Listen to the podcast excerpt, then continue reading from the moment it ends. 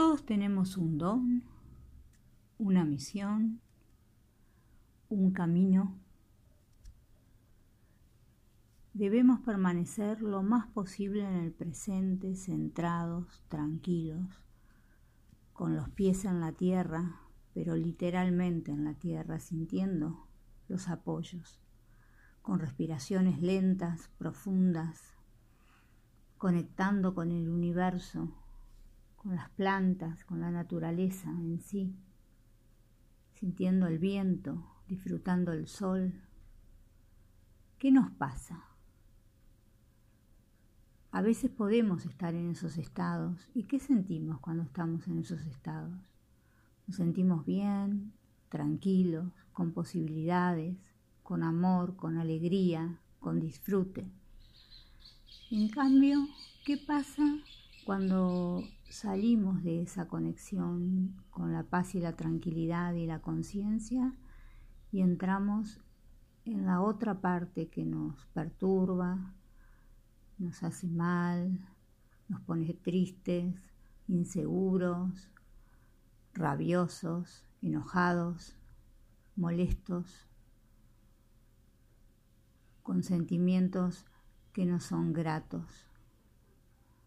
Entonces, si podemos identificar esos dos polos opuestos y nuestro estado en cada uno de ellos, y si nos damos cuenta que en uno nos sentimos mejor, ¿por qué?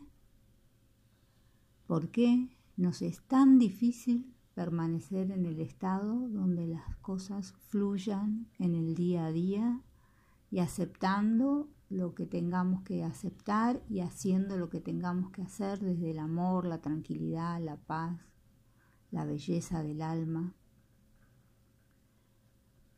Es una misión poder ayudar a los demás, darse cuenta primero de uno y si uno logra darse cuenta de que hay estados, hay herramientas, y hay formas de permanecer en el lugar donde uno se sienta mejor, el lugar literal, físico y espiritual y mental. Si uno encuentra ese lugar, ¿por qué no permanecer en ese lugar? Si uno se siente bien es porque ese lugar es el que nos pertenece. Bueno, quería dejar estas palabras. Este, de meditación propia, compartirlas para que entre todos y cada uno podamos darnos cuenta y pensar y sentir y amar. Que todos los seres del mundo sean felices, vivan en paz, en armonía y en amor.